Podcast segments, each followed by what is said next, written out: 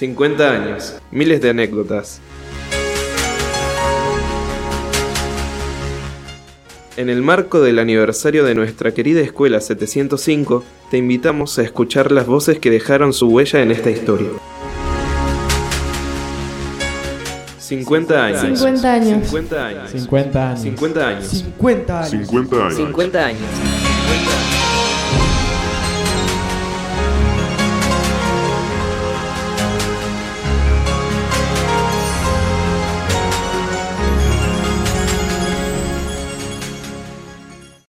Escuchemos ahora un nuevo fragmento de la entrevista de la profe Cintia Barría al profesor y director Jorge Borda.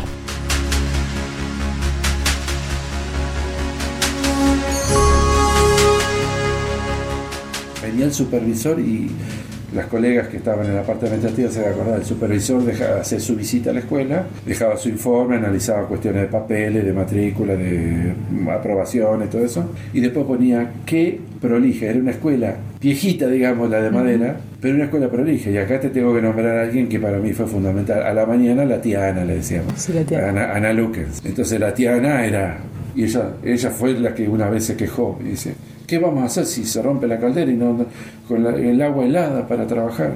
Y ahí fue donde hicimos la, conexión de la estufa leña. Entonces, y a la tarde Lidia Reagada. No quiero olvidarme de los otros, pero eran las dos que yo me acuerdo que eran súper prolijas. Ese piso que era un piso, era un azul eh, flexiplast, siempre estaba limpito. Y aun cuando se empezaban a hacer pocitos que se rompían, los pasillos eran muy angostos de la escuela vieja. Cuando salían todos los chicos del recreo, había que, al recreo tenía que ser un poco más ordenado porque eran pasillos de cuánto, de 90 centímetros más o menos. Porque eso eran divisiones de un obrador, lo que eran antes un obrador. La escuela estaba prolijita.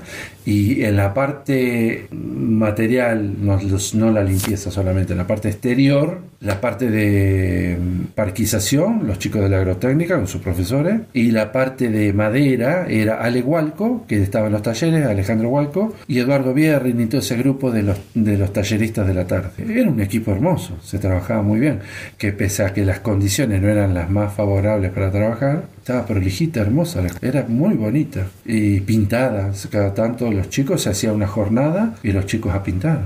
Estaba muy cuidada, sí, sí, muy cuidada. Muy y hasta eh, se hacían simulacros, porque como era toda madera, simulacros de incendio. Eso no sé si se acordarán algunos, que había que ver por dónde se salían y dónde había que reunirse, en qué lugar había que convocar. Después agregaron ese salón que está a la entrada ahora, que era de material, el intendente Juan Garitano, y le dijimos, bueno, no, necesitamos un aula más. Se había creado el tercero segunda y necesitamos un aula, y ahí se creó el tercero segunda en esa que está la entrada. Se hizo ese de materiales, fue lo primero, lo único de material que se hizo. Eh, recuerdo que Ale tenía su laboratorio, eh, Ale Hualco, porque Ale Hualco eh, quiero recordarlo con mucho cariño, porque era una persona que quería tanto a los chicos, que sacaba a los chicos a hacer caminatas por todas las montañas. Yo alguna vez lo acompañé en la Huelpan, salíamos y él te contaba cosas. Y él después estuvo encargado de la, de la casilla de informes, que no era secretaria de turismo, era una casilla de informes. Y ahí estuvo mucho tiempo una vértebra que había estado en la escuela y una que habían encontrado, no, no, no sé si por ahí por Sierra Colorado, una ballena. Eso te explica que esto fue mar Sí. antes, digamos, geológicamente. ¿Te acordás de la teoría de placas? La subducción.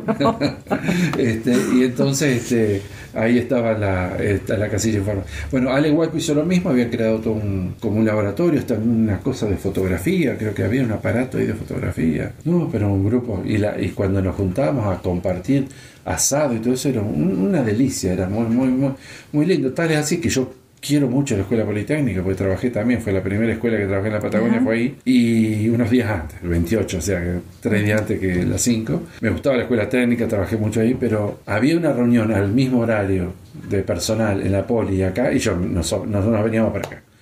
Yo no sé si te vas a acordar de Kutu, sí. Sí. Bueno, ¿no? con Kutu, Kutu era también, él estudió en la Politécnica. Pero las reuniones de las 5 eran las reuniones de las 5. 50 años. 50 años. 50 años. 50 años. 50 años. 50 años. 50 años. años.